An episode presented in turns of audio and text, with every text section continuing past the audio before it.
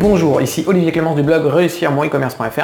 Aujourd'hui, je voudrais vous parler de deux choses qui ont complètement révolutionné mon business. Alors, il y a quelques années, j'avais un business qui tournait correctement, mais je passais vraiment beaucoup, beaucoup d'heures à travailler sur mon ordinateur.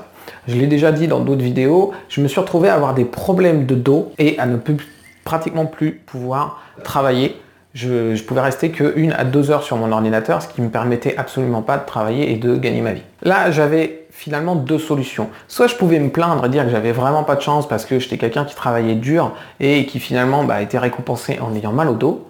Soit je pouvais finalement avoir la réflexion inverse et me dire que peut-être que si j'ai mal au dos, c'est parce que je travaille trop et que je m'y prends mal. Et en fait, la différence, elle est importante, c'est que dans le premier cas, j'aurais pu faire ma victime, et dans le deuxième cas, j'aurais pu me remettre en cause, me dire que c'était de ma faute en fait. Et ça, c'était la première chose importante. Et oui, parce qu'à partir du moment où j'ai commencé à me remettre en cause, je me suis aperçu de plein de choses. En fait, je pensais pas être quelqu'un qui croyait toujours avoir raison sur tout, et en fait, en creusant un petit peu, je me suis rendu compte que finalement, oui, surtout dans mon métier, j'avais un peu tendance à euh, croire que je savais plein de choses et qu'on n'allait pas, il n'y a pas grand monde qui était capable de m'apprendre des choses. Et je peux vous assurer que je me trompais lourdement. Du coup, j'ai décidé d'essayer de changer mes méthodes de travail pour faire en sorte que déjà je puisse retravailler. Du coup, comme j'avais conclu que finalement c'était certainement de ma faute si euh, je me retrouvais dans cette situation, j'ai décidé d'essayer de changer mes méthodes de travail. J'ai commencé à me renseigner. Et j'ai lu notamment le livre de Tim Ferriss, La semaine de 4 heures,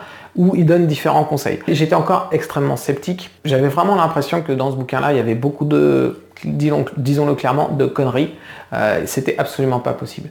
Mais finalement, j'avais vraiment envie de me remettre en question et je me suis dit, ok, je vais prendre un truc et je vais le tester.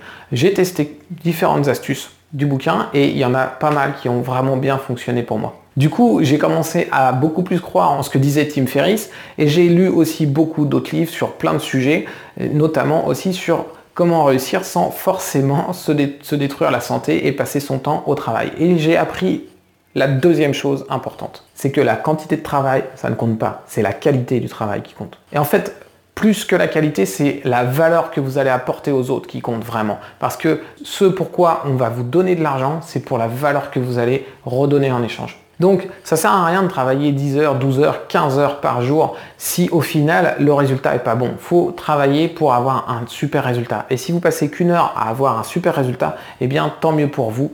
C'est justement ce qu'il faut chercher à faire. Donc si je résume les deux points qui ont vraiment changé mon business, c'est un d'arrêter de croire que j'avais toujours raison et de me remettre en question. Et deux, de comprendre que finalement c'est la valeur qu'on apporte aux autres qui importe beaucoup plus que le travail et les efforts qu'on fournit. Alors si vous actuellement vous avez l'impression d'être un peu bloqué dans votre travail, de passer trop de temps à travailler pour pas assez de résultats, moi j'ai envie de vous poser une question.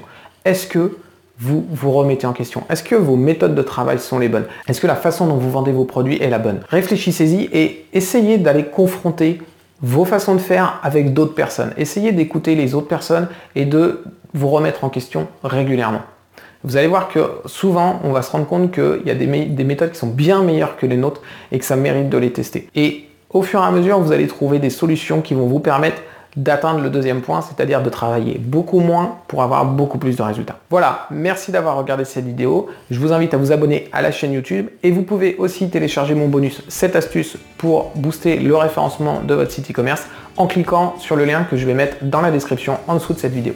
Merci, à demain